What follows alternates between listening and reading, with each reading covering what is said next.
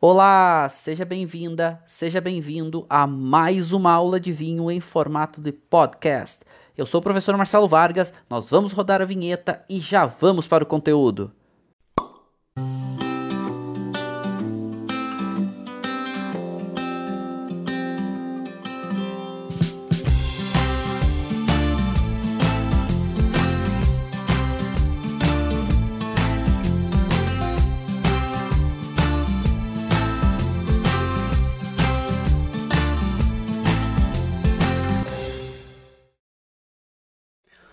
Sejam todos muitíssimos bem-vindos a mais uma aula do nosso grupo de estudos e degustação de vinhos. Hoje uma aula especial, onde vamos estar falando sobre as uvas, os vinhos do Vêneto na Itália. Uma das regiões mais incríveis, podem ter certeza, uma das regiões mais incríveis de produção de vinho no mundo. Linda, uma cultura incrível, uma gastronomia espetacular e vinhos sem comentários, tá? É simplesmente incrível. E claro que para falar do Vêneto, eu escolhi degustar um vinho do Vêneto. E eu, sério, pensei muito, porque eu já degustei esse vinho com vocês aqui um tempo atrás, em algumas aulas. Já faz, já faz bastante tempo, tá? Mas eu degustei com vocês umas 20 aulas atrás, mais ou menos. E hum, eu quis trazer esse vinho de novo. Porque esse vinho tem um significado muito especial. Esse vinho é o que o Vêneto, ou uma das coisas que o Vêneto produz de melhor. Que é um grande vinho de Amarone della Valpolicella, até já tem algumas expressões importantes aqui. E vocês podem ver, né? Tá aqui reserva, clássico. Vou explicar um pouco o que isso significa para vocês. De um produtor pequeno. Na verdade, uma produtora pequena chamada Valentina Cubi. Valentina Cubi é uma querida. Amo Valentina Cubi. Um beijo no teu coração. Adoro, te adoro demais. O projeto é incrível. Valentina Cubi foi minha aluna lá no Vêneto. Ela é enóloga lá uma senhorinha, ela deve ter seus, talvez, 70 e poucos anos, quase 80, mas incrível, faz vinhos orgânicos muito antes de sair selo de orgânico, ela já por um conceito de fazer vinhos com menor intervenção ali na, na, no vinhedo e tudo mais, e eu trouxe o vinho dela como, porque foi um presente, tá aqui, ó, ela botou para mim, quando, ela, quando eu fui dar aula pra ela a última vez, ela fez um curso lá comigo no Vêneto, ela numerou a garrafa, ó, 386 de 3 mil garrafas, Valentina Cube assinado por ela. Então, isso foi um presente muito especial. E para infelicidade de vocês que não tem essa possibilidade, infelicidade nossa, né? Brasileiros como um todo, Valentina Cube não chega no Brasil, tá? Infelizmente não chega no Brasil. Se algum importador quiser um grande vinho do Vêneto, um dos melhores produtores de Valpolicella, pode trazer Valentina Cube, mas é um produtor pequeno, mas de altíssima qualidade, altíssimo, altíssimo. E eu vou provar para, eu vou degustar com vocês aqui um Amarone para a gente começar a entender o que, que é um Amarone, o que, que é um grande vinho do Vêneto, ok? Mas vamos começar a entender o Vêneto como todo, porque o Vêneto ele tem fatores geográficos que faz com que se torne uma região que favorece muito a produção de vinho, ok? Favorece muito a produção de vinho. E a gente vai ver que o perfil de produção de vinho vai, do Vêneto vai oscilar muito certo? Vai oscilar muito, desde vinhos simples, não tão interessantes, ralinhos, levinhos, até grandes vinhos potentes, concentrados, como é o caso dos Amarones, ok? Mas vamos começar. A gente vai falar da Itália, certo? Vamos se situar onde está o Vêneto. Então aqui, a Itália é uma península, né? Ela tem a sua parte norte um pouco mais continental e a sua parte centro-sul completamente dentro do Mediterrâneo ok? Então tá marcadinho aqui para vocês verem. Mas vamos avançar um pouquinho. Aqui fica melhor da gente começar a entender a Itália, ok? Então a Itália, gente, ela tem muitas áreas que são com influência do Mediterrâneo e algumas áreas no extremo norte com influência um pouco mais continental. E a gente vai falar do Vêneto, que é essa região que está aqui, ó, mais ou menos, que está no nordeste da Itália, certo? No nordeste da Itália. Então, como tá nessa região, deixa eu até limpar, dar uma limpada nisso aqui para vocês. O que, que a gente tem aqui, ó? Aqui no nordeste. Tem influência do Mediterrâneo e tem influência continental. E aí essa influência continental, a gente vai ver que a gente tem no extremo norte uma cadeia de montanhas chamadas Alpes. Então a gente tem fronteira com a Suíça e tem fronteira com a Áustria. Aqui no nordeste da Itália, onde a gente tem o Vêneto, a gente tem fronteira com a Áustria e a gente vai ter bem no alto, lá bem, já bem na fronteira mesmo, a gente vai ter uma cadeia de montanhas lindíssimas chamada Dolomitas, e atrás das Dolomitas a gente vai ter os Alpes suíços, que são lindíssimos. Então, é uma região que tem altitude, inclusive Alpes, né? Ou Alpes suíços, não, os Alpes austríacos, né? Que são lindíssimos, completamente lindos, que são quer ser uma consequência, né, da cadeia dos Alpes suíços também. Tá. Vamos avançar. Então a gente já viu que tem influência do Mediterrâneo, depende da área, tem uma área um pouco mais continental e tem algumas influências principalmente dessas cadeias de montanha do norte. Bom, isso faz com que a região do Vêneto tenha uma diversidade de relevo simplesmente incrível. Incrível. Então o Vêneto tem uma diversidade de relevo espetacular. Certo? Mas vamos avançar um pouquinho. Primeiro já vamos esclarecer uma dúvida. Principal cidade hoje do Vêneto e que todo mundo acha que é a capital, Verona. Mas a capital do Vêneto, senhoras e senhores, não é Verona. A capital do Vêneto é a linda Veneza. Veneza é a capital do Vêneto. E a gente acaba que a cidade que hoje comercialmente é mais importante, que é a mais uh, urbanizada, que é a maior densidade de, de pessoas hoje, tudo mais, é Verona. Verona é a capital hoje econômica do Vêneto, mas a capital realmente é Veneza. E Veneza, gente, ela é super importante para dar destaque para a região do Vêneto, principalmente para o vinho. Por quê? Porque como Veneza está no dentro do oceano, ela tem portos importantes, ela é um porto importante de saída, principalmente para a Ásia. Já vou mostrar para vocês onde está Veneza para quem não sabe. Então, ela foi o berço e, e ajudou a desenvolver toda a região do Vêneto. Claro que hoje a gente vê, né? Veneza é linda, tá? É espetacular. Quando puder viajar, recomendo vocês visitarem, mas não vão, de preferência, evitem ir final de semana e evitem em feriados, porque a quantidade de turista aqui é absurdo, quase mal consegue caminhar, ok? Mas é um lugar impressionante. E Veneza vai ter outro ponto importante, essa relação com a Ásia faz com que Veneza também traga para o Vêneto uma das se tornar uma das primeiras regiões a utilizar garrafa de vidro. Inclusive, aqui em Veneza tem algumas ilhas, como a ilha de Murano, que é famosa pelo cristal. Então foi uma das primeiras regiões, principalmente na Europa, a lidar com garrafa de vinho. Claro que garrafa de vinho é ainda hoje, né? É um recipiente que ele é caro, é muito valorizado. Hoje muito mais acessível. Na época só os grandes vinhos iam para garrafa de vidro, porque era nobre, era alguma coisa super diferenciada. Então uma das primeiras regiões no mundo a ter garrafa de vinho vai ser o Vêneto, exatamente por essa relação que Veneza tem com principalmente a Ásia. E é na Ásia que o vidro é desenvolvido, é criado. Então Veneza se torna um porto importante, uma referência importante para a região e é a capital. Uma outra coisa importante é a gente lembrar, eu vou falar mais adiante para vocês desse menininho aqui. O Aperol Spritz, certo?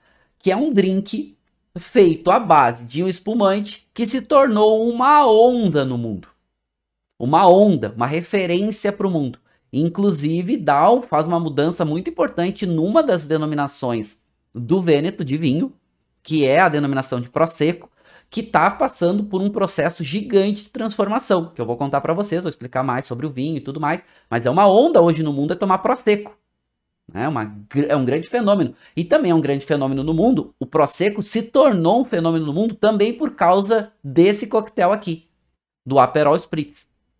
Então, quem for para o Vêneto tem que fazer uma. Faz uma peritiena ali, que é a peritiena é uma. É como se fosse um café, é um brunch da tarde, lá na Itália, clássico, que faz no final de tarde, que tu come, tu bebe, né? Então toma uh, uma bebida alcoólica. Então tem que fazer uma. Quem for ao Vêneto tem que fazer uma peritiena com Aperol Spritz. Né? Claro, pode usar vinho também e tudo mais. Então, ali em torno de 5, começa às 5, vai até umas 8 da noite, a peritiena, que é clássico lá na Itália, todo centro-norte da Itália todo A Peritina é um clássico, certo? O Aperol Spritz, então, é, foi super importante agora, e estão falando de tempos contemporâneos, para desenvolver e fazer um processo de mudança muito grande, principalmente na região de Prosecco, que eu vou explicar para vocês. Mas vamos começar a entender o Vêneto como todo, certo? A geografia do Vêneto, a posição. Então, o Vêneto, ele está aqui, ok? Nessa área que está marcadinha para vocês, tá? Vou botar uma seta aqui para vocês verem.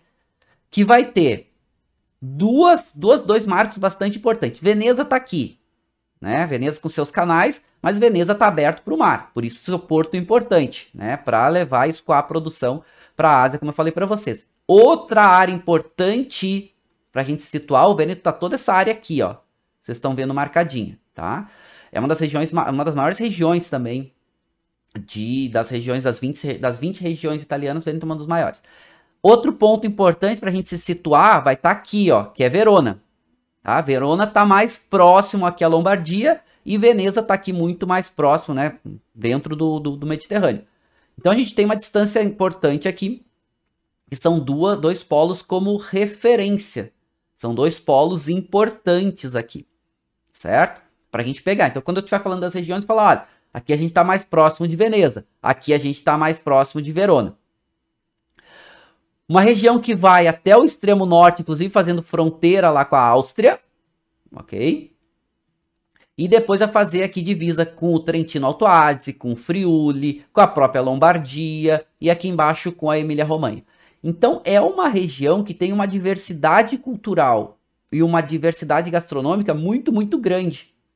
O Vêneto, gente, vocês vão encontrar tudo que vocês pensam de gastronomia italiana de alta qualidade, vocês encontram no Vêneto. Claro que com as suas apelações próximas. As suas apelações próprias, né? Próximas de acordo com a região, com as suas influências e tudo mais. Por exemplo, prosciutto de alta qualidade, é, formaggio, né? O queijo de alta qualidade, as massas de alta qualidade. Vocês vão encontrar no Vêneto, ok? E uma gastronomia própria, né? Essas comidas um pouco mais intensas, porque aqui é uma região fria, porque a gente está próximo a cadeias montanhosas bastante frias. Então, comidas intensas, eles usam muito aqui, né? Eles usam muito essa massa, eles usam bastante a polenta, né? Ah, eles usam bastante o formaggio, usam bastante queijo e várias outras. Uma gastronomia muito rica. Vale muito a pena. Quando vocês vierem visitar o Vêneto, a base de vocês, recomendo fortemente, é ser Verona tá? Que é outra cidade histórica simplesmente espetacular, simplesmente lindíssima, ok? Mas mais do que isso, vamos entender um pouquinho o Vêneto. Eu quero falar um pouco dos fatores geográficos do Vêneto, principalmente focadas, focados, né, os fatores focados para vinhos, que a gente vai ter aí alguns fatores bem, bem importantes, tá? Então deixa eu mostrar esse gráfico aqui para vocês, que é a Itália, Tá? A gente está aqui. Só que esse gráfico que eu estou mostrando para vocês, ó, vocês estão vendo todo aqui a Itália, que é onde vocês estão vendo mais escuro, são áreas de maior altitude. Então, se vocês olharem aqui no Nordeste, nessa areazinha aqui, né? Vocês estão vendo que tem uma área verde, que é a mais plana, ok? Então, aqui nesse, nessa área aqui bem do Nordeste, né? Conseguem ver. E se vocês vão indo um pouquinho mais para o norte, vocês vão ver que tem cadeias montanhosas, importantes. Então, essas cadeias montanhosas vão fazer um papel importante na influência de terroir. Assim como essas áreas mais planas aqui também vão ter um papel importante. O Vêneto, gente, ele é dividido em muitas, em muitos fatores de influência. Então, cadeias de altíssima, é, altíssima altitude, como os Alpes austríacos, como as Dolomitas, depois vão ter cadeias de montanhas um pouco menores aqui no Vêneto, como por exemplo Monte Lessini, próximo a Verona e tudo mais. Vão ter muitos rios, e esses rios que se formam, principalmente em, em áreas mais altas, eles vão escoar, criar vales, e esses vales vão se formar áreas muito adequadas para produção de vinho. E nesses vales, onde vai ter um rio normalmente lá na parte mais baixa, e esses vales, esses rios vão correr em direção ao oceano. Então a gente tem lagos importantes no Vêneto, cadeias montanhosas importantes, a gente tem montanhas importantes, a gente tem rios importantes e a gente tem uma diversidade de terroir absurda. Então não dá para dizer assim, por exemplo, ah, no, no Vêneto tem terroir, uh, o solo A, B ou C, tem uma diversidade muito grande. Posso dizer para vocês, tem solos calcários muito importantes, tem solos é, vulcânicos muito importantes. A gente tem áreas aluviais importantes, aqueles leitos de rio, né, que tem areia, argila e tudo mais. Então tem uma diversidade muito, muito grande aqui, como vocês estão vendo. E se vocês olharem todo a Itália, todo o norte da Itália, tem cadeias montanhosas. E depois, se vocês olharem a Itália toda, nessa parte central que vai descendo aqui literalmente de norte a sul, a gente vai ter essa cadeia montanhosa chamada Apeninos. Mas o Vêneto, ele é pouco menos influenciado pelos Apeninos. Ele é muito mais influenciado exatamente por esses fatores que eu vou começar a mostrar para vocês agora.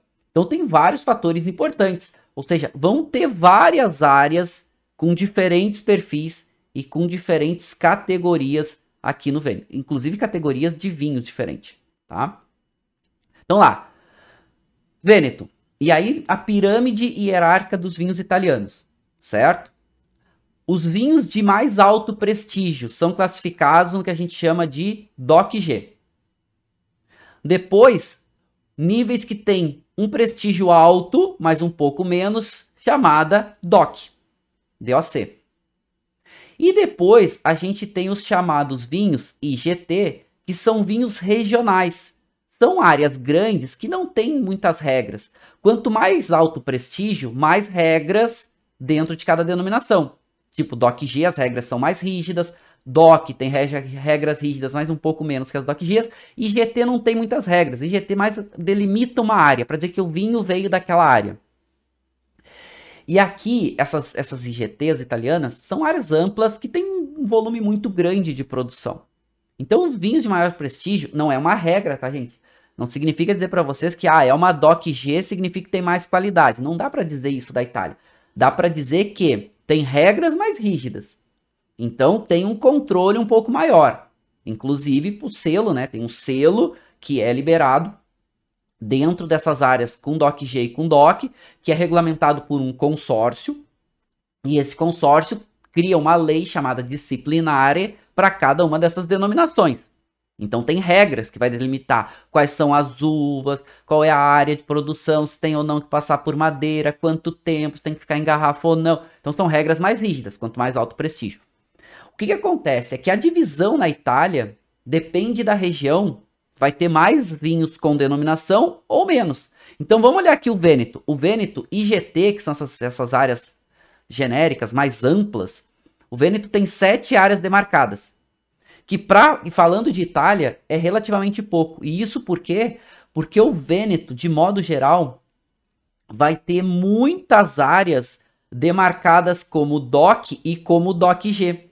No total, vão dar 43 áreas entre DOC e DOC-G, que são as áreas mais prestigiadas. Inclusive, DOC-G de maior prestígio está aqui, ó, são 14 áreas. Isso é bem significativo. E DOC são 29. Ou seja, 43 áreas com denominação, aqui a gente está falando de vinho, DOC e DOC-G. Ou seja, é muita denominação. Gente, é muita denominação. Mas ok, isso vem de um tempo. Uh, vamos lá. A partir dos anos 60, a Itália começou a criar muitas áreas demarcadas, dessas áreas com denominação. Depois que entrou a comunidade europeia, né, que veio né, essa mudança importante, é, começou a ficar um pouco mais regrado. Hoje a Itália é mais rígida para criar as DOCs e as DOC-Gs, certo? Tanto que para te virar de uma DOC para te virar uma DOC-G, tu precisa no mínimo 10 anos, precisa ter um prestígio muito grande internacional. É, é difícil o governo italiano te mudar, tá? De uma DOC para DOC-G. Mas acontece, tá? Ainda acontece. Porque eles estão tentando controlar um pouco mais isso, porque estava muito, né? Muita denominação. E aí acaba perdendo um pouco de referência, né? Acaba, acaba perdendo um pouco de prestígio. Mas olha aqui, olha esse gráfico para vocês entenderem melhor. Aqui o Vêneto, maior região produtora de vinho da Itália, com maior volume. E olha as barrinhas. Então, DOP, segundo a legislação europeia, aqui na Itália, a gente tem dentro das DOPs, são as DOCs italianas e as DOC-Gs. Certo? As DOC-Gs. Então, dentro da DOP, e olha a quantidade. Aí, mais da metade da produção do vinho do Vêneto é DOC ou DOC-G. Tanto que os IGPs, que são essas áreas mais genéricas, esses vinhos mais genéricos, vai ter ali uma produção significativa, mas bem menor do que as DOPs. E os vinhos genéricos, são aqueles vinhos, hum, vinhos a granel, vinho de maior volume, que chama, hoje se chama de é, vinho de Itália, que era o antigo vinho da Távola, é, acaba sendo uma produção mais genérica, tá? Então o vinho aqui são aqueles vinhos genéricos, volume, a granel, não são tão significativos para o mercado internacional, nem mais. Muito que se consome muito aqueles vinhos quando você vai num restaurante, eles te servem de jarra, de volume, que você pode tomar vinho à vontade. Normalmente são esses vinhos aqui, né? Esses vinhos mais genéricos, ok? Mas olha aqui, vamos comparar com outras regiões. Por exemplo, olha a Puglia, que é a segunda região mais importante, ou mais importante não, de maior volume, né? Não importância. Olha a Puglia, tem muito mais vinho genérico, barrinha rosa, do que vinho com denominação.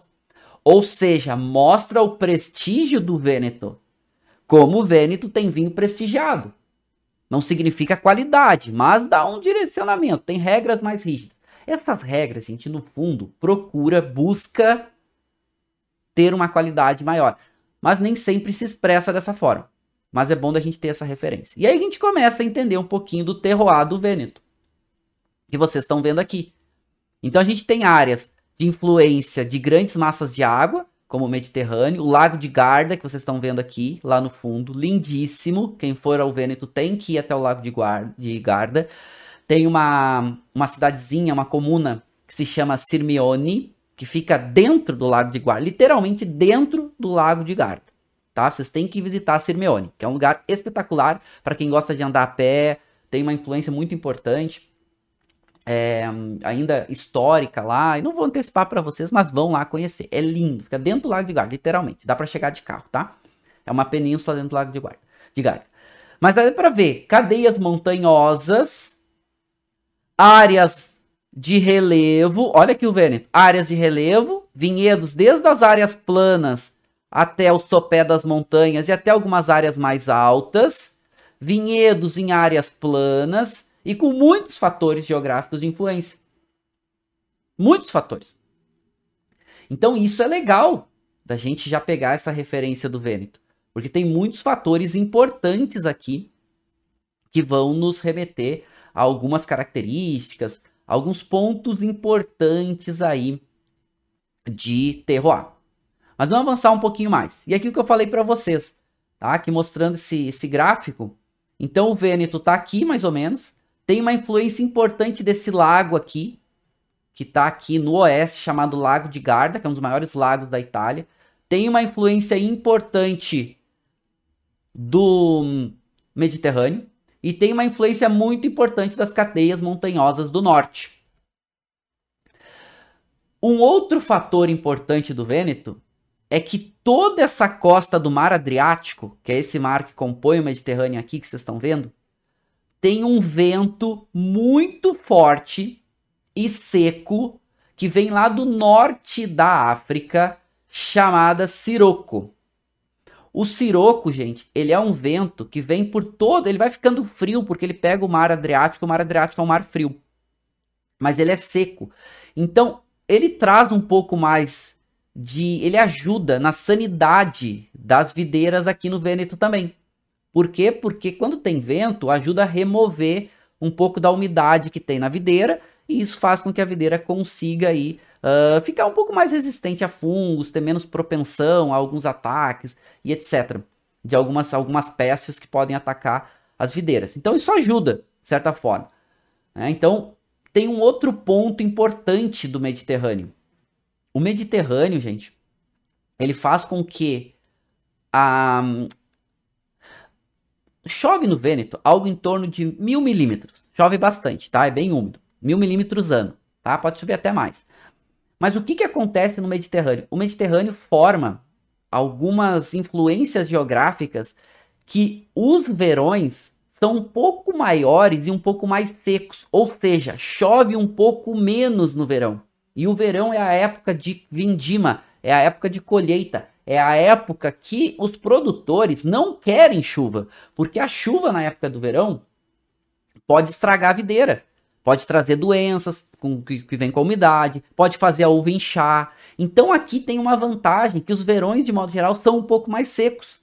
Então tu pode ter uma boa maturação da uva. E isso é legal. Então esse é um fator importante, mais o vento siroco. E aqui está o vêneto. Então aqui a gente está vendo o vêneto de modo geral e as suas áreas produtoras de vinho, que é o que a gente vai entrar a partir de agora. Tá? Tem duas áreas, tem duas províncias muito, muito importantes para a produção de vinho. 43 denominações, ou seja, é denominação para caramba aqui no Vêneto. A maior região produtora de vinho da Itália. Então faz vinho para dedéu. A gente vai ter que focar aqui na aula de hoje no que é mais importante. Porque assim, gente, tem, teria que ter muitas aulas. A gente teria que ter uma aula sobre cada denominação. Então nós vamos focar no que é mais importante aqui para a gente começar a entender. Começando pelas uvas principais. Mas vamos pegar as regiões principais. Aqui está Veneza, ó. Aqui por que Veneza é tão linda? Olha aqui. Veneza está aqui, ó.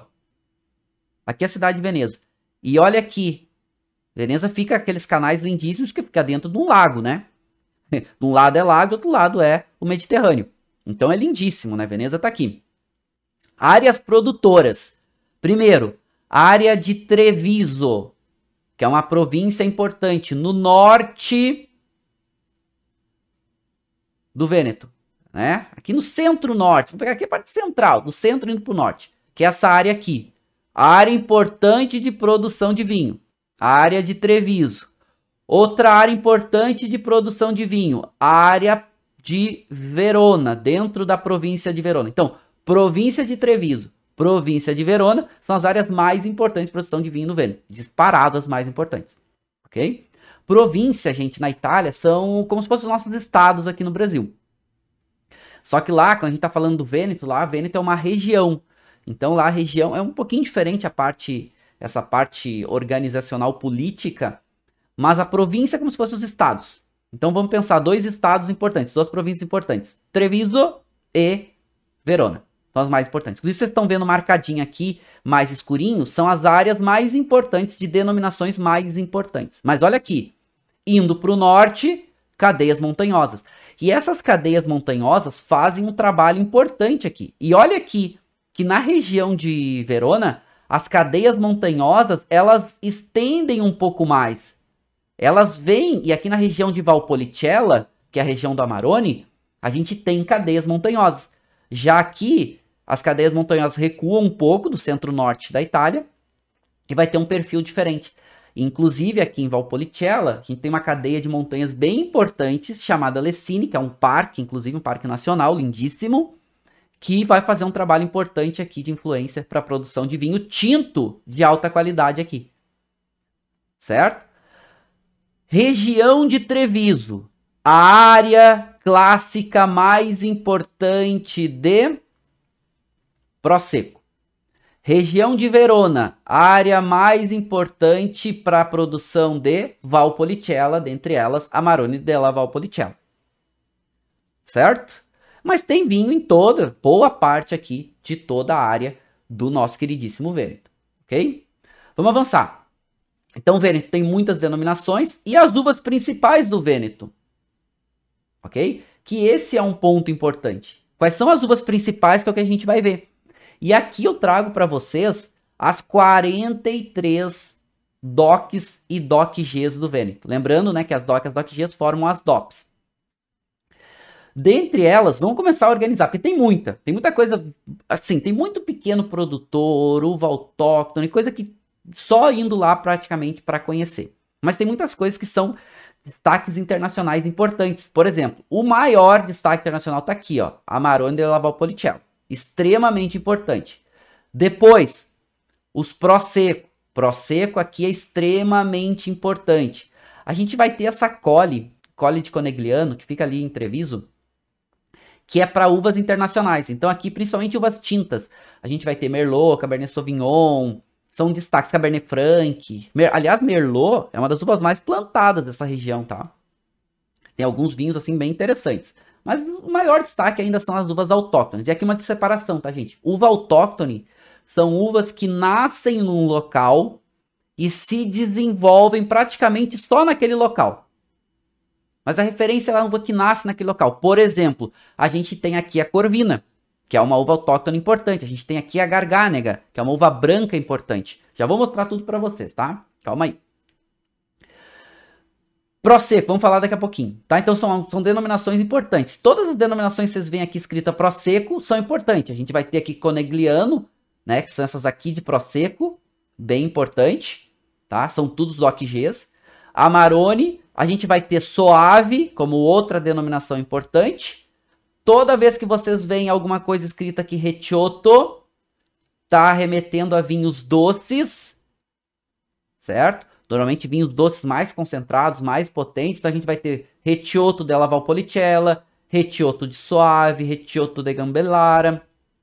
São vinhos doces importantes, certo? Montelo é outra denominação para castas internacionais importantes, também vão aparecer aqui, e algumas castas locais. E normalmente as áreas dividem espaço entre as DOC-Gs e as DOCs. Ah, Marcelo, mas é muita coisa, como é que eu... Ah, é coisa demais para eu aprender, o que, que eu faço? Che louco! Eu, eu sou o professor coisa mais querida para vocês. Eu botei aqui para vocês tá? Para vocês baixarem. E eu já vou dizer depois para vocês como vocês baixam, tá? Todas as 43 DOPs explicadinhas para vocês, coisa mais linda. Entre vinhos tintos, se ela é para tinto, para branco, para rosé ou para espumante. Então aqui, ó, vocês vão olhar, ó, Amarone é uma DOC G. Amarone della Valpolicella. Para quê? Só para vinho tinto. Vinho tinto feito com quê? Corvina, mínimo de 45% a 95%. E tem que entrar também a rondinela no corte de 5% a 30%. Olha coisa querido, prof.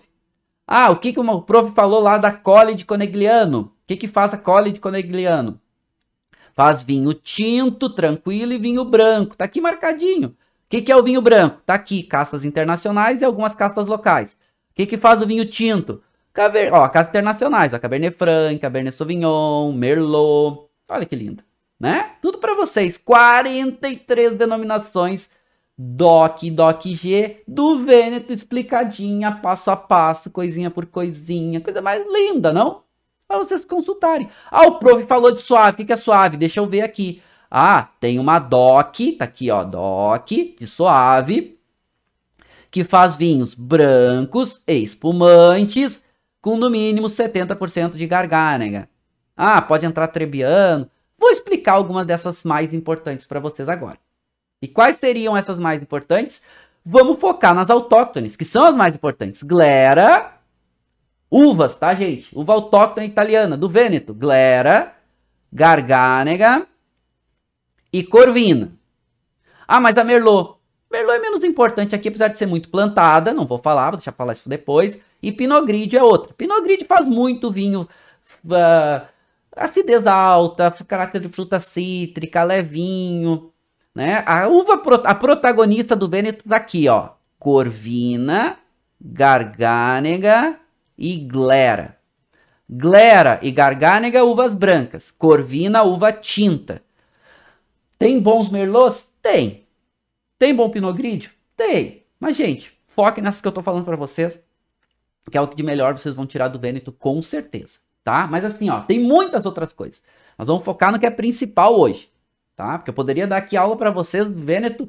Olha, a gente precisaria de umas 20 horas para explicar o Vêneto. 43 denominações, gente. Precisaria de 40 horas para começar a explicar o Vêneto para vocês. Vamos começar com a Glera. Quem é a Glera? A Glera nada mais é do que a uva chamada Prosecco também. O nome da uva é Glera. Só que, gente, durante muito tempo, os produtores dessa região, e aqui onde é, que é a região do Prosecco, é aqui, ó, em Treviso, tá? Aqui tá o mapa do Vêneto para vocês. Tá nessa região central, que fica ali ao norte de Veneza, certo? Eu falei para vocês lá, né? Região bem importante aqui, que a gente vai ter nessa área toda aqui, né? Que são áreas bem importantes. Prosecco é um vinho espumante. Só que durante muito tempo, essa denominação chamava a uva de Prosecco e vendeu essa uva Prosecco para o mundo. Inclusive Prosecco, o mundo começou a produzir, inclusive o Brasil, um espumante com essa uva Prosecco chamando de Prosecco. Mas o nome da uva, na verdade, sempre foi Glera. Glera é o nome da uva. Só que agora a região ela tá dando um destaque importante, porque virou um boom no mundo tomar Prosecco. E ela quer que o mundo inteiro pare de chamar os seus espumantes feitos com essa uva de Prosecco. Quer que só a região demarcada de Prosecco, que fica a maior parte dela dentro do Vêneto, pega um pedacinho no Friuli também, mas a maior parte dentro do Vêneto, que pode chamar. E na região demarcada de Prosecco, tem a área DOC e a área DOC-G. Prosecco, então, vinho espumante, que era só espumante branco. Agora, no ano passado, eles autorizaram o espumante Prosecco Rosé, que são áreas demarcadas na Itália, na região do Vêneto. E aonde vai ficar as áreas principais? As áreas principais estão nessa área, que é uma área grande de Prosecco, mas as áreas principais vão estar tá aqui, entre Conegliano e Valdobbiadene. Porque aqui, nessa área, é uma área de uma qualidade maior, aonde já está aprovado os espumantes dessa área ser uma DOC G. Quando é DOC G, tem regras um pouco mais rígidas. Então, quais são as regras aqui para virar uma DOC G? E tem que estar tá dentro dessa área. São duas áreas importantes aqui. Essa área é chamada Conegliano Valdobbiadene, que chama que eles fazem o Prosecco Superiore, e essa área aqui, depois do filme Piave, filme é Rio, tá? Que também faz fronteira aqui depois do Rio, que é a área de Assolo, que também faz o Assolo, o Prosecco Assolo Superior e Doc G.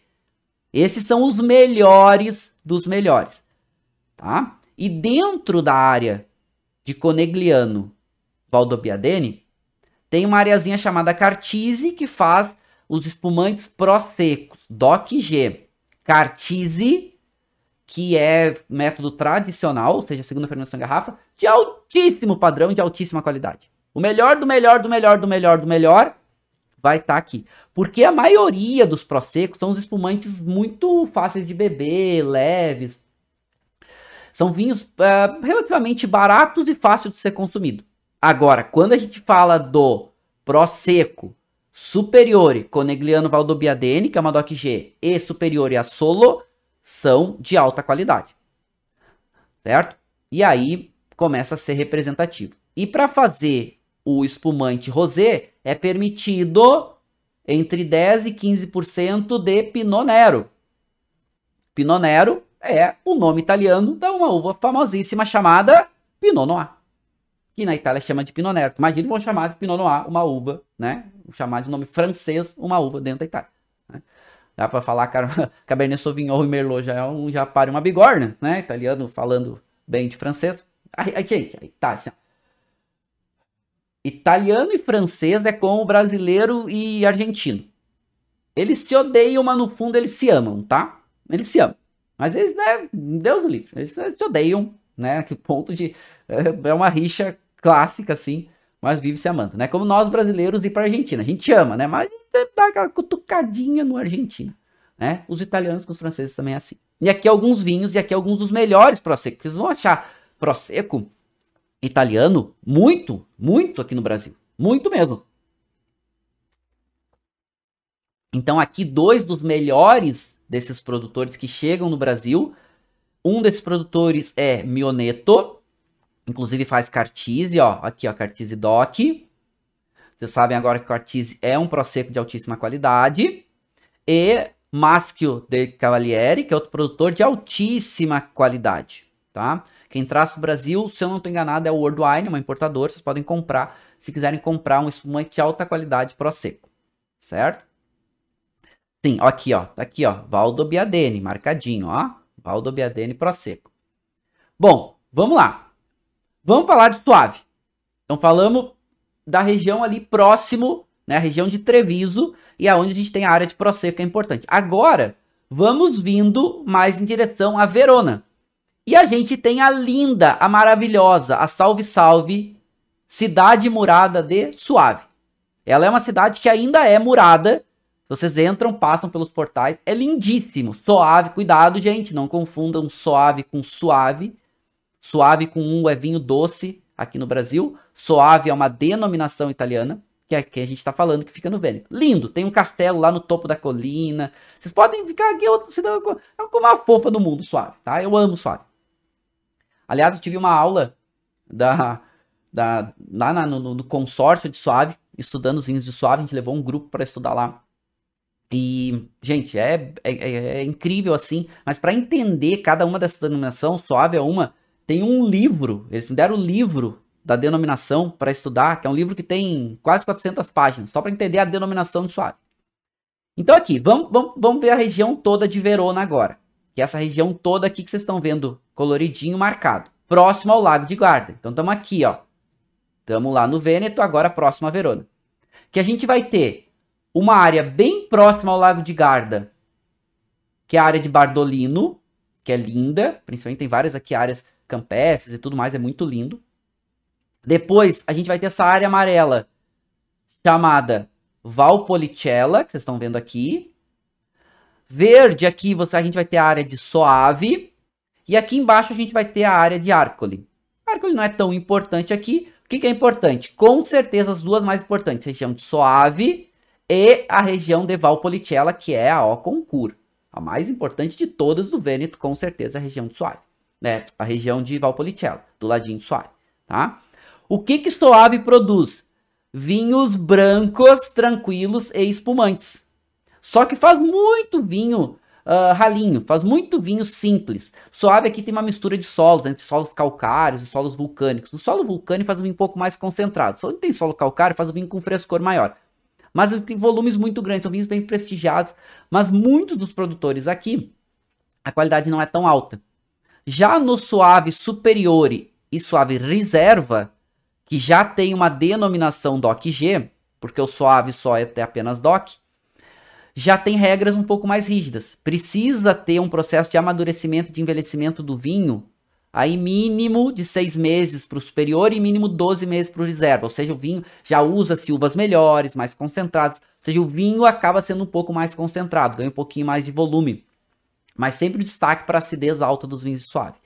E a gente vai ter o retioto de suave. O que eu falei para vocês antes? Retioto.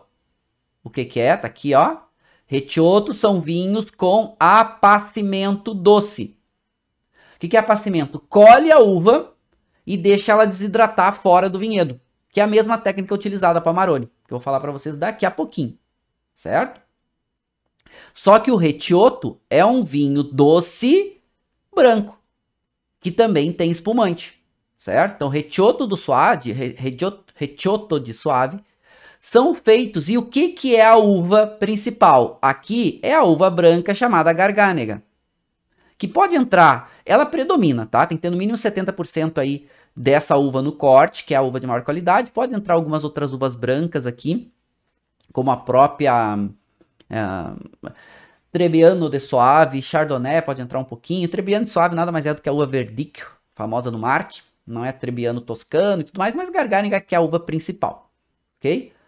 E aqui sim, então vai ter muitos produtores, uma área grande a gente está vendo, tem aqui a, a comuna principal é a comuna de Suave, e vão ter várias outras comunas, são vários vales que se formam, tudo que vocês estão vendo aqui, olha aqui, tudo que vocês estão vendo aqui colorido, é a marcação da área de Suave.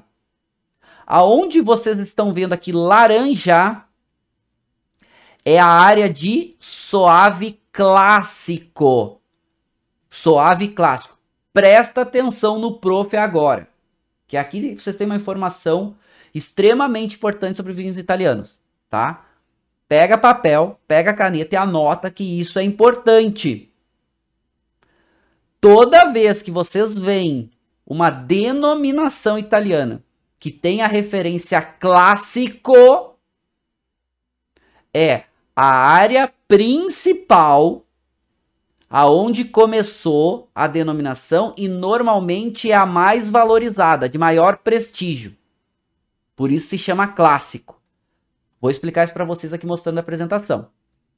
Por exemplo, não são todas as denominações que têm área clássico, mas Soave tem área clássico, Valpolicella tem área clássico. O que isso significa? Tudo colorido é a área de Soave. A área laranjinha é a área clássico. O que, que é a clássica? Aqui é a comuna de Suave, onde começou a produção. A área clássico é a área onde normalmente tem maior prestígio. É onde começa. Só que começa a ficar tão famosa que vai começando a ter vinhedos dos lados também. Só que não é mais a mesma formação de terroir. E aqui na área clássico é exatamente a conversão, a convergência de dois solos muito importantes, solos vulcânicos e solos calcários. E vai trazer um vinho com um perfil diferente, mais interessante. Ah, Marcelo, mas só tem vinho suave de alta qualidade na área clássica? A resposta é não. Mas normalmente os clássicos tendem a ter um destaque, um prestígio maior. Certo? Não significa que só na área clássica. E aí aqui numa tá marcadinho para vocês que essa área clássica, depois tem a área a área amarelo, que são normalmente as áreas mais planas, são as áreas com menor prestígio e a gente tem algumas áreas verdes aqui que não é na área clássico com um nível de qualidade também interessante. Certo? Por quê? Só que isso, gente, vocês podem encontrar em várias regiões, várias denominações italianas. Por exemplo, Chianti. Tem o Chianti clássico, que é muito mais destacado que os Chiantis em volta, que são os genéricos. Mas que também os Chiantis em volta têm a denominação do AQG. Mas a área clássica vai estar tá Chianti clássico DOCG. Assim como suave vai ter a área suave, clássico, DOC, ou suave, superior e clássico DOC. Tá aqui no materialzinho para vocês, ó. Olha aqui, ó. Vai ter o clássico explicando. Normalmente a qualidade aqui é maior.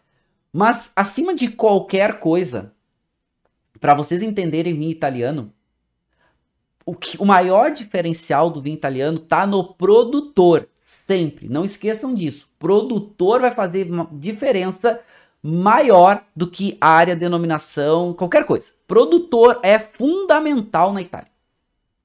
E aqui eu trago para vocês alguns dos bons produtores de suave. O melhor de todos que ainda mantém, que faz na área clássica, para mim tá aqui, ó, Piero Pan. Tá? Quem traz pro Brasil é a Decanter. Esse cara é o melhor deles. Inclusive ele tem um vinho que tem passagem por madeira, que é muito legal, Pioropan. Tá? A visita na Pioropan é, um, ah, é, horrível, é um lixo. Fica bem no centrinho do suave, tá? A vinícola lá. Mas ah, é horrível. É bem comercial. Putz, eu tive uma maior decepção quando fui lá. Uh, enfim, muito ruim. Muito ruim mesmo, tá? Mas o vinho é espetacular. É espetacular. Outro baita produtor de suave é esse cara aqui, ó, chamado Anselme. Esses são os dois melhores, assim, são, são incríveis. Só que Anselme brigou com o consórcio e tirou o selo do consórcio. Então ele não usa mais o selo de suave, tá? Parece que Pioropan também brigou com o consórcio, mas aqui ainda tinha, ó. Então tem os estresses, eles brigam de vez em quando com o consórcio, aí não quer mais o selo, usa só a marca. Mas a região é lá, tá? Anselme é uma região produtor, é um produtor super importante. A gente tem Inama, Inama é outro grande produtor, né? São espetaculares esses produtores. Porque cuidado, tá, gente? Não é só porque tem a marca né, ou a denominação DOC, DOC de suave, que são bons vinhos. Pelo contrário, suave tem muito vinho bem simples e bem barato que acaba chegando caro no Brasil. Tá. Agora tirem as crianças da sala que nós vamos falar da rainha da região. A uva que é a Bambambam, Bam Bam, a Master Blaster, que é a Corvina, que agora é uva tinta, que é a uva do Amarone também. Então vamos lá, estamos aqui na região. Região de suave era mais ou menos aqui, né, que a gente estava vendo, tá? Agora, a gente vem para essas regiões em volta da cidade de Verona. Que a gente vai ter no norte a região de Valpolicella, salve, salve, maravilhosa. E a oeste, costeando o Lago de Guarda, a região de Bardolino. Protagonista Valpolicella.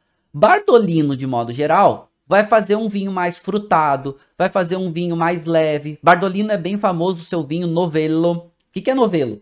Novelo, gente, é aquele vinho que é com maceração carbônica, que é um vinho que é muito frutado, para ser consumido muito jovem, muito leve, toma rápido, não é para guardar nem nada. É um vinho que ele, é o primeiro vinho a ser colocado na safra à venda, exatamente para ser consumido rapidinho. Muito me, muitos mesmo dos vinhos tintos de Bardolino são vinhos quase rosés. E aí é um vinho mais leve, mais frutado, menos interessante, apesar deles terem uma denominação que é superiore, que aí o Bardolino Superiore DOC G, que aí tem um pouquinho mais de concentração, tem um envelhecimento mínimo aí de 12 meses, ele acaba tendo um pouquinho mais de concentração. Mas é uma área muito linda, a área de Bardolino, tá? Tem muitas colônias de férias, o lago é muito lindo, é muito bacana. É um lugar que vocês têm que conhecer, tá? E vamos falar da região mais importante, que é a região de Valpolicella. Essa que está aqui escurinho ao norte de Verona. Aqui é obrigatório. Vocês vão no Veneto, tem que ir, faz base, faz sede em Verona e vai a Valpolicella. Pode ficar hospedado em Valpolicella lá, que vale muito a pena, tá? Bom, mas vamos falar de Valpolicella, ok? Valpolicella, e aqui a gente está falando dessas duas denominações com a uva Corvina sendo a protagonista certo? Corvina Veronese. Valpolicella vai fazer a DOC Valpolicella, vai fazer os Valpolicella Superiore e Ripasso e vai fazer as duas DOC Gs, Amarone e Recioto. Vou explicar isso aqui para vocês agora, tá? Olha aí, ó, tem, tem aluno aqui falando que tá direto. Eu vou trazer aqui para conversar um pouco com vocês, respondendo algumas perguntas antes da gente falar da região de Valpolicella, tá? Um, o Lingo perguntando, poderia falar um pouco da Refosco? A Refosco, ela aparece aqui, tá no Vêneto, a Refosco del Pedúnculo Rosso. É, ela aparece aqui. É, é, uma uva que é um pouquinho mais. Ela tem uma distringência um pouquinho maior. Faz normalmente um cara, depende de onde ela é plantada, ela precisa de um amadurecimento um pouquinho maior.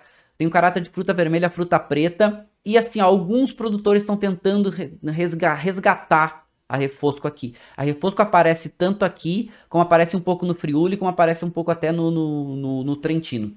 Tá? Mas aqui ela aparece. Mas assim, é uvas ainda a ser resgatadas. Lá tu encontra mais fácil. No Brasil já é bem mais difícil encontrar Refosco aqui. Tá? Mas encontra.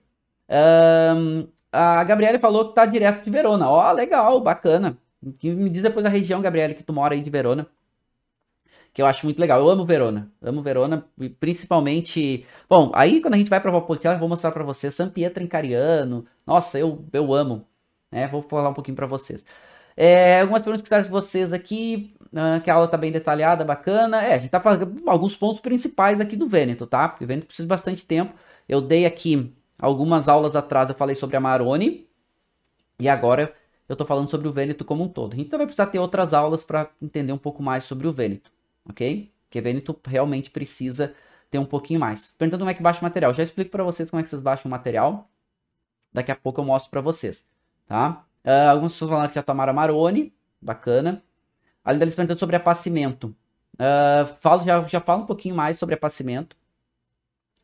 E apacimento é feito em vários lugares da Itália, tá? Mas a, com certeza a região de Valpolicella é a mais, é, é a mais tradicional porque deu um conceito mais internacional para o apacimento. Mas o apacimento não é feito só para Amarone, é feito em várias regiões, não é feito só no Vêneto, né? É feito em várias regiões da Itália, é feito no. É, é feito na região. No Piemonte faz apacimento, tem regiões importantes na Lombardia que faz apacimento, na Toscana, tem vários lugares que faz apacimento.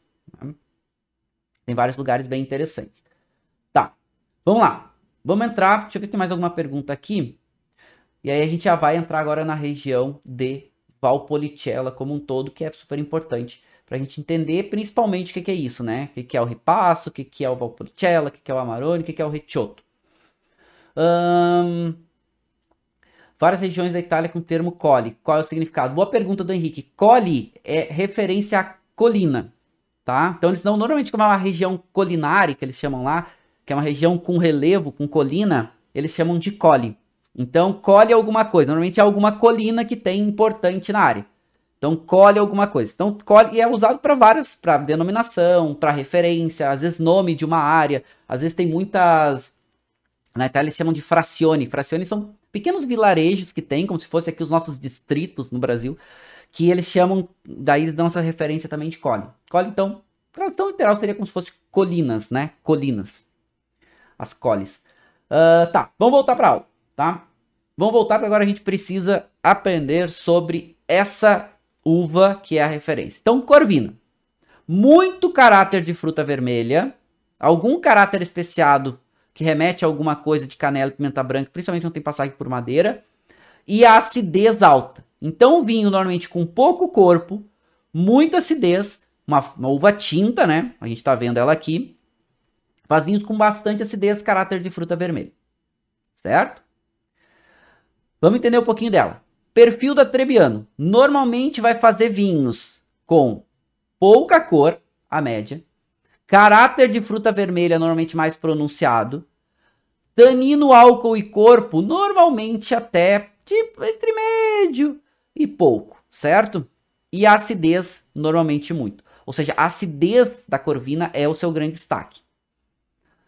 Bom, vamos lá. Tá, mas por que, que ela ficou tão famosa? Você faz, não faz tão, tanto, tantos vinhos intensos. Aliás, muitos dos vinhos de Corvina, os mais simples, eles são vinhos que muitas vezes parecem vinho rosé. Tem pouca concentração. Fica até na dúvida. Tu não lê ali que é Valpolicella, né? Valpolicella DOC, ou se é Bardolino DOC, tu até acha que é um vinho rosé. Tão clarinho que ele é.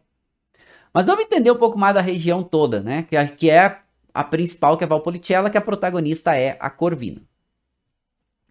A corvina, gente, ela é uma uva que ela é, apesar de fazer vinhos com acidez maior, com caráter de fruta vermelha e não tão concentrado, eles começaram a implementar uma técnica para concentrar essa uva, que é a técnica do apacimento, utilizada na Maroni. Mas também ela é cortada e muitas vezes os vinhos, os vinhos com denominação a gente viu que tem um percentual mínimo de corvina e outras uvas locais podem entrar. Uma rondinela, que é uma uva importante. A molinara é uma uva muito produtiva. A rondinela traz um pouquinho mais de cor, traz um pouquinho mais essa estrutura tânica. A ozeleta é uma uva muito tânica, que eles estão resgatando aqui, é uma uva muito intensa, ela é muito potente, muito concentrada, né? Ah, e outras uvas podem entrar aqui, tá? Outras uvas podem entrar no corte. Protagonista é, com certeza, a Corvina. E aí, Corvina Veronese.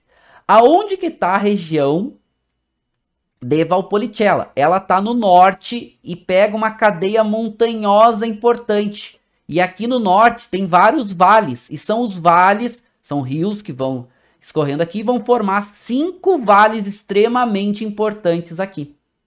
E esses cinco vales são vales importantes para a produção, principalmente na área clássico que vão ter esses cinco vales importantes, e depois vão ter algumas outras áreas fora da área clássico aqui, que também vão ser áreas que vão ter uma certa relevância. Ao norte e noroeste de Verona. Certo? O que, que fazem Valpolicella, então? Regra das denominações. Corvina, de 45% a 95%, ou seja, no mínimo tem que ter 45% da Corvina, que é um ovo importante. Vamos falar de Amarone, um pouquinho de Recioto tá? Então, daqui a pouco eu falo desses dois. Vamos falar do Valpolicella DOC. Pode estar na área clássica ou não. Todas as denominações aqui, tanto DOC quanto DOC-G. O Valpolicella, gente, é um vinho que ele faz o seguinte. É o vinho clássico da Corvina. Pouca cor, caráter de fruta vermelha, acidez alta, corpo no máximo médio ou entre médio e pouco. É um vinho que é para ser consumido jovem, fresco. Muitas vezes lembra um vinho rosé. Tá. O que que é o Amarone e o Recioto? Como a Corvina não é uma uva tão concentrada, eles colhem para o Amarone a uva com quando ela tá já madura, mas um pouquinho mais cedo, ela já amadureceu bem, mas ela tem uma acidez ainda mais destacada. E eles tiram da videira para parar o amadurecimento, ela não ficar uva passa, tiram da videira e levam para áreas para fazer uma secagem. Ela começa a desidratar. E essa desidratação dura de 2 a 4 meses, mais ou menos. O que, que acontece com a desidratação? A uva perde água. A uva perde água, ela vai concentrar o restante dos elementos que estão na uva. Então vai ficar com açúcar concentrado, as características da casca como tanino, cor, então compostos polifenólicos, aromas e sabores que estão muito concentrados na casca da uva. O que, que vai acontecer então? O apacimento reduz muito o volume, porque evapora muito da água, mas concentra muito o vinho.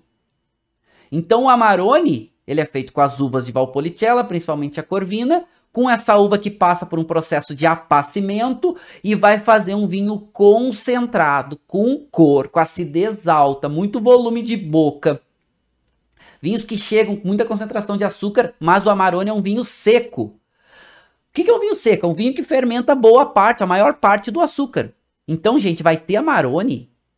Amarone mínimo tem que ter 14% de álcool. Mínimo 14% de álcool. E depois vai ter Amarone que chega a 17%. Já provei lá, Amarone com 17,5% de álcool. É, uma, é um vinho muito potente, muito intenso. É um vinho muito concentrado, um vinho de respeito. Por quê? Porque passa por essa técnica. Se o produtor não fermenta quase todo o açúcar e usa essa uva pacificada, né, com apacimento, e deixa sobrar açúcar, diminui o teor alcoólico, mas sobra açúcar. E aí vai fazer o retioto. Por isso que o retioto é um vinho doce. O Amarone é um vinho seco. Então, o, qual é a diferença entre eles? Usam as mesmas uvas. O retioto sobra açúcar, diminui o álcool. O Amarone não sobra tanto açúcar e aumenta o álcool. O retioto é doce, o Amarone é um pouco mais seco. Então, legal, né? O Amarone é o mais clássico. E esses dois, Retioto e Amarone, são DOC Gs.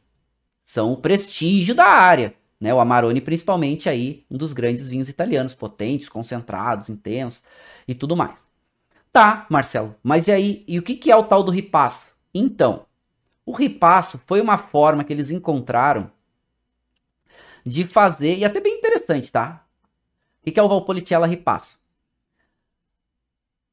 Essas cascas do Amarone que eles usaram para fazer o vinho Amarone, quando termina a fermentação, o que, que acontece? Ela fica muito. A casca ainda tem, porque ela ficou muito concentrada. Ela ainda tem alguma coisa de características. A maior parte foi pro vinho, mas alguma coisa naquela casca ainda tem alguma coisa de características de aroma, talvez de sabor, de intensidade. O que, que é o ripasso? Eles pegam um Valpolicella simples e normalmente terminam ou refermentam nas cascas que usaram do Amarone. Prensa o vinho Amarone, as cascas, tira o líquido, o suco para fazer o Amarone, e aquelas cascas eles vão usar e vão repassar num vinho que seria Valpolicella simples. Ou o que, que eles criaram aqui? Um vinho que é o meio do caminho entre um Valpolicella simples e fresco e um Amarone que é potente e concentrado. Então o Valpolicella ripasso é um vinho que concentra um pouco mais que um Valpolicella normal, mas fica normalmente longe de um Amarone. Mas tem um preço muito mais interessante. Um preço muito mais interessante. Aí vocês estão perguntando se usa as, as, as cascas do Retioto e tudo mais. Lembrando que o Retioto tem um volume muito, muito, muito, muito, muito menor do que o do Amarone. Mas também se usa, tá? Nem todas, mas às vezes se usa. Depende do produtor. O italiano, né, gente? Italiano não perde nada. Né? Nem depois que usou a casca 200 vezes. Claro que normalmente eles usam uma vez para fazer esse processo, fica mais um tempo, tudo mais. Ou seja, o ripasso é uma boa alternativa de um preço muito mais em conta que a Maroni e com muito mais característica que um Valpolicella, porque isso vai subindo o preço, né? A Maroni normalmente é caro, Ricciotto é muito caro, os Amarones, os melhores, são caríssimos. Então o ripasso tem preços mais interessantes, com um pouquinho mais de concentração. Dica de vida para vocês. Dica do Prof. Marcelo. Quer tomar um vinho bom da região, com características e com preço mais interessante, ripasso. Porque ripasso, gente, ia custar 25% de um Amarone. Quase consegue comprar quatro, quatro ripasso com Amarone. Lembrando da dica principal: produtor. Bons produtores fazem bons vinhos de ripasso. E aqui tá a dica para vocês, né? Ripasso é isso. Então, é, por isso já chama ripasso, né? Eles pegam aquelas cascas que usaram do Amarone e vão usar para um novo vinho que vai ganhar, vai extrair um pouquinho mais do que aquelas cascas tinham, certo? Isso é ripasso. E aí pode passar um tempo, pode ficar só um tempo em contato com o vinho, pode fazer um processo de refermentação, quando, por exemplo, tem o, tem o retioto, que as uvas que sobram um pouco mais de açúcar conseguem fermentar um pouco mais, tudo mais, né? Mas fica um vinho um pouco mais interessante, né? Ripasso é isso, ok? Usam as cascas do Amarone. E aqui a região de Valpolicella. Então Verona tá aqui, Valpolicella tá no norte.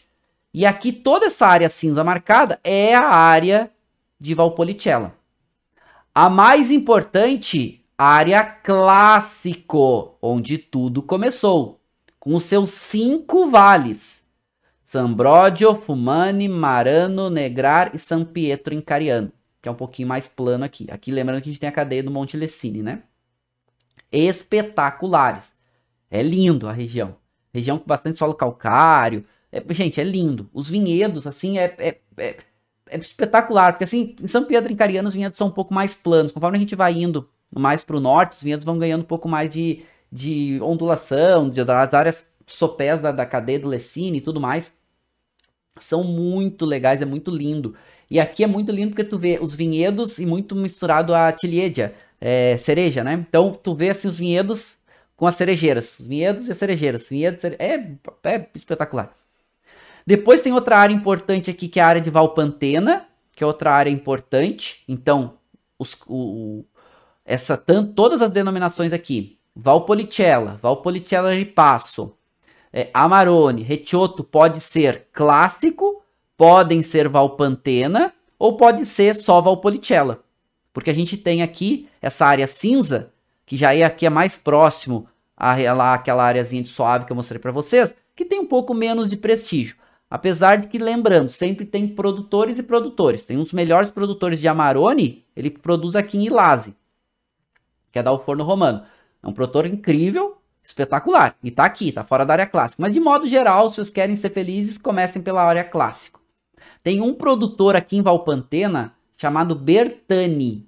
Quem traz para o Brasil é a Porto a Porto é a Casa Flora. É impressionante o nível de qualidade. E tá aqui em Valpantena.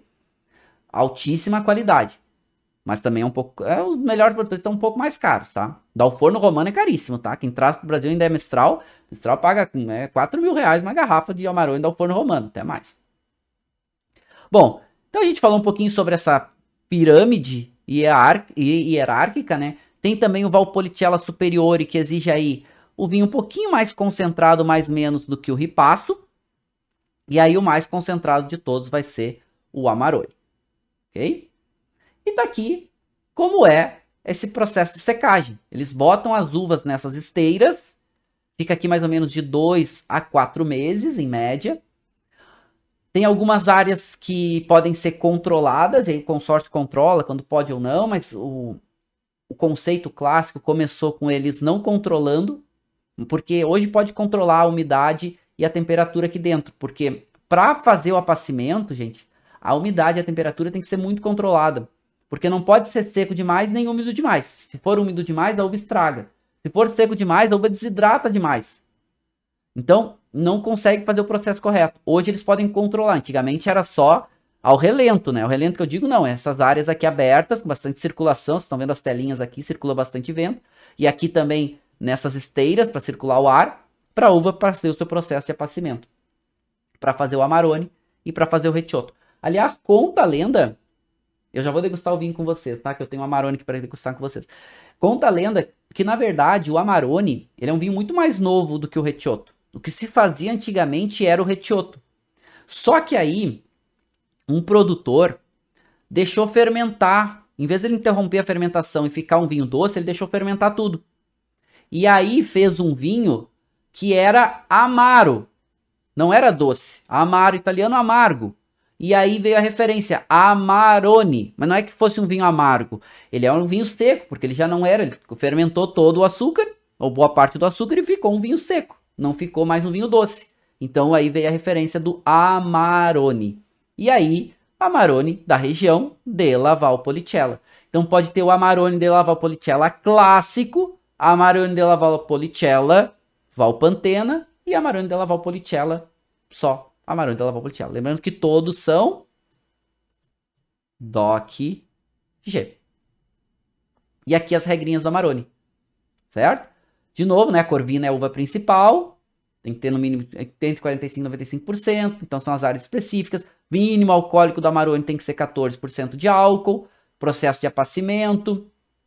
Tem que ter no mínimo dois anos de maturação para o Amarone convencional e no mínimo 4 anos de maturação e amadurecimento. Né? Vamos pegar aí amadurecimento e envelhecimento para o reserva, entre madeira e garrafa. Então, o Amarone, além de ser um vinho concentrado, tem um processo que ele tem que passar para deixar o vinho mais interessante. Por isso também são vinhos caros. Né? E tem uma regra, claro, máxima de residual de açúcar para não virar um vinho doce. E olha como o residual de açúcar ainda é relativamente alto, porque se passa disso aqui, já se torna um retioto. Aqui alguns dos melhores produtores de Amarone para vocês. Os três melhores, na minha singela opinião, tá? Os três, os, os três ícones de Amarone. Tem vários outros grandes produtores aqui, tá? O papa de todos eles, Giuseppe Quintarelli, uma produção familiar, tradicionalíssima, é incrível. Vocês podem visitá-los, é muito legal. A família que atende é incrível. Vinhos são caríssimos, tá? Quintarelli, o Amarone do Quintarelli, também quem traz para o Brasil é Mistral, deve estar tá em uns 5 mil reais uma garrafa, talvez até mais, tá? Já o estilo completamente antagonista, bem mais modernista, olha até o formato da garrafa, né? Esse aqui é da O Forno Romano, Quintarelli é clássico, tá? Inclusive tá aqui, ó, escreve clássico. Da O Forno Romano fica lá em Ilase, na área de Valpolicella, mais próximo lá a Suave. Ele nem pode botar, não é clássico, né? E, mas é um vinho também muito, é mais modernista, gosta de usar madeira nova e tudo mais, mas é um baita do Amarone também. Dois estilos bem diferentes. E para mim, esse aqui, que é o vinho que eu vou degustar com vocês agora, que é a Valentina Cube, que infelizmente não chega no Brasil, que é outro vinho, produtor, uma produtora pequena, é um lugar lindo. Quando vocês forem lá, vão visitar Valentina Cube. Ela recebe, dizem que vocês são do Brasil. Ela é incrível, queridíssima, vale muito a pena conhecer, tá? Vale muito a pena. Esses que são, são os ícones, tá? Esses que são os são os grandes, são os bastiões da nossa história aqui, tá bom? Bom, vamos degustar um vinho e depois eu falo aqui para vocês como vocês podem baix é, baixar o material. Vamos provar um Amarone clássico, eu vou provar aqui com vocês, tá? Que é esse vinho aqui, que é a Valentina Cube, só que esse aqui é o Reserva, tá? Esse vinho aqui é 2006, ganhei uma garrafa das mãos da queridíssima Valentina Cube e servi uma dose aqui para provar. Então, vamos lá ver o que, que esse vinho apresenta de características. É um vinho que já tem um processo evolutivo importante aqui, certo? Então, o que, que a gente vê aqui? Um vinho que tem uma média concentração de cor. Ele não é tão intenso em cor. Tem uma borda já um pouquinho mais alaranjadinha, ok? Aqui na parte central bem rubi, bem vermelho ainda. E a borda já bem alaranjado, bem granada, certo? Ainda bastante brilhoso, mas a untuosidade desse vinho é qualquer coisa, né? Vocês vão, talvez consigam ver aqui que não a formação é bem lenta, é bem untuoso aqui na, na, na formação de lágrimas, ó, escorre bem lento. Então o vinho provavelmente deve ter uma intensidade interessante, uma viscosidade interessante, tá? Vamos lá. Bom, nariz. Primeiro sem agitar a taça. Intensidade. De média para muita. Agora a complexidade desse vinho Gente, parece um perfume amadeirado, com toque floral impressionante. Intensidade entre média e muita. É límpido, só tem, né, limpo, só tem aroma de, de vinho, nada de, de, de aroma diferente. E agora, sem agitar a taça, gente, uma, uma cereja muito madura. Notas especiadas que remete a alguma coisa de canela. Remete a alguma coisa de uma uma pimenta, quase uma pimenta branca, aquele grão seco. Nossa, tem uma nota herbal deliciosa, um herbal seco. Ele me lembra alguma coisa de hum, nota de hortelã seco, uma nota de uma, uma, uma quase uma sálvia seca. E tem uma nota muito, muito evidente de hibisco, hibisco seco, aquela flor seca. Nossa, incrível. Vamos agitar um pouquinho a taça. fica mais intenso. Essa nota aí aparece uma nota, essa nota da erva seca, mais essa nota de uma de uma madeira evoluída, alguma coisa, um caramelizado que evoluiu. Ele não tem aquela nota da, tanto da baunilha, mas tem muito uma nota que remete a alguma coisa de uma madeira, que foi uma, talvez uma madeira aromática um pouco mais evoluído. Quase remetendo a um perfume, mas muito gostoso, muito, muito gostoso. Em boca,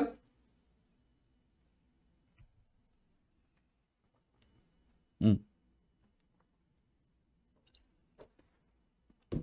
Primeiro gole que a gente não avalia, mas posso dizer para vocês que chama atenção é a intensidade de sabor desse vinho em boca. Ele tem muito sabor em boca. O final dele, eu tô falando com vocês e olha, tô sentindo sabor do vinho de, do, do, do, sabor do vinho ainda. Isso que eu nem tô avaliando nesse primeiro gole, mas é impressionante, impressionante.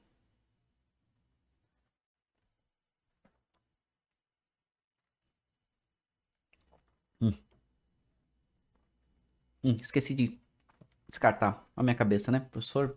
Às vezes acontece. Gente, é um vinho. Ele tem um residual de açúcar bem importante. Tá, tá ali. Essas 6, 7 gramas de açúcar por litro. Mas no Brasil ele chega quase, talvez entraria como meio doce, mas impressionante. O tanino dele é um tanino médio com uma textura incrível, aveludadíssimo. Muito corpo. Esse álcool. Esse álcool ele sobe um pouquinho também. Mas ele tem tanto sabor no vinho. E ele tem acidez também entre média e muita. Que acidez, intensidade de sabor e álcool tão equilibrados. E aí o corpo entra junto nesse álcool. Então, álcool, intensidade de sabor, corpo e acidez estão equilibrados nesse, nesse, nesse vinho. E isso torna com que o vinho se torne tão, tão equilibrado e ao mesmo tempo complexo, porque a gente tem uma complexidade grande. Agora, ele tem praticamente aromas uh, terciários. Ele tem alguma coisa aroma secundário que a gente sente, alguma coisinha de aroma primário, mas principalmente aromas secundários. Desculpa, principalmente aromas terciários, que são esses aromas evolutivos. E em boca, gente, aparece bem essa nota dessa fruta, dessa fruta já, essa cereja seca, mas aparece muito essa nota dessa erva, dessa, dessa erva fina seca, aparece muito essa nota de alguma coisa até hum, hum, de toffee, assim, daquele, daquele caramelo um pouquinho mais, uh, tem aquele caramelo fresco, né, aquela bala de caramelo quase. Tem muito essa nota de uma flor, uma flor seca. É uma complexidade desse vinho que é realmente impressionante. Nível de qualidade desse vinho muito bom. Não sobrou nenhuma dúvida. Hum. Mas assim, ó, é um vinho potente, tá? É um vinho que até vou ver o teor alcoólico dele, que é um vinho que tem um álcool bem significativo. Eu vou mostrar para vocês. E assim, ó, o que que é Amarone, tá? Eu vou mostrar para vocês. Não, até vou mostrar nessa câmera aqui, ó. O que que é Amarone? Gente, esse vinho tem 17% de álcool. Claro que esse vinho foi um presente, né? No Brasil hoje seria uma complicação entrar esse vinho com 17% de álcool aqui, ó. E o álcool, gente, por incrível que pareça, ele é muito evidente. Mas ele não sobra no vinho. Isso é que é o, po o poder da Amarone. Não sobra no vinho. Ele, claro, que é um álcool que tu sente muito, ele tá muito presente, mas ele tem a acidez, o próprio corpo, e o próprio a intensidade de sabor conseguem segurar esse conjunto alcoólico. Mas é um vinho que tu sente que o álcool é muito evidente. Agora, se tu dissesse tomar esse vinho às cegas, eu até não tinha visto o álcool dele. É, tu não diz que tem 17% de álcool. Tu não diz. Tu vai dizer que ele é um vinho alcoólico. É um vinho que tem lá, tem uma presença alcoólica bem. Mas o equilíbrio sensorial desse vinho é impressionante. Impressionante. E aí os grandes amarones fazem isso. Né? Foi o único vinho, Quintarelli, que eu mostrei pra vocês lá, aquele vinho caríssimo. Foi o único vinho que veio, que ganha de Quintarelli cegas algumas vezes, é Valentina Coupe. Então, um vinho que é realmente espetacular. Tá bom, meninos e meninas? Bom, é, vou me despedindo de vocês. Foi uma grande alegria. Foi muito legal. É, até a nossa próxima aula.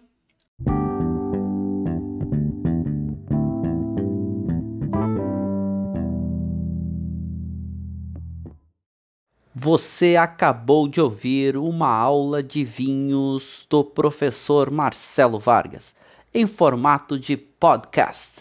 Para mais conteúdos, dicas e materiais sobre a bebida, acesse o site www.marcelovargas.org.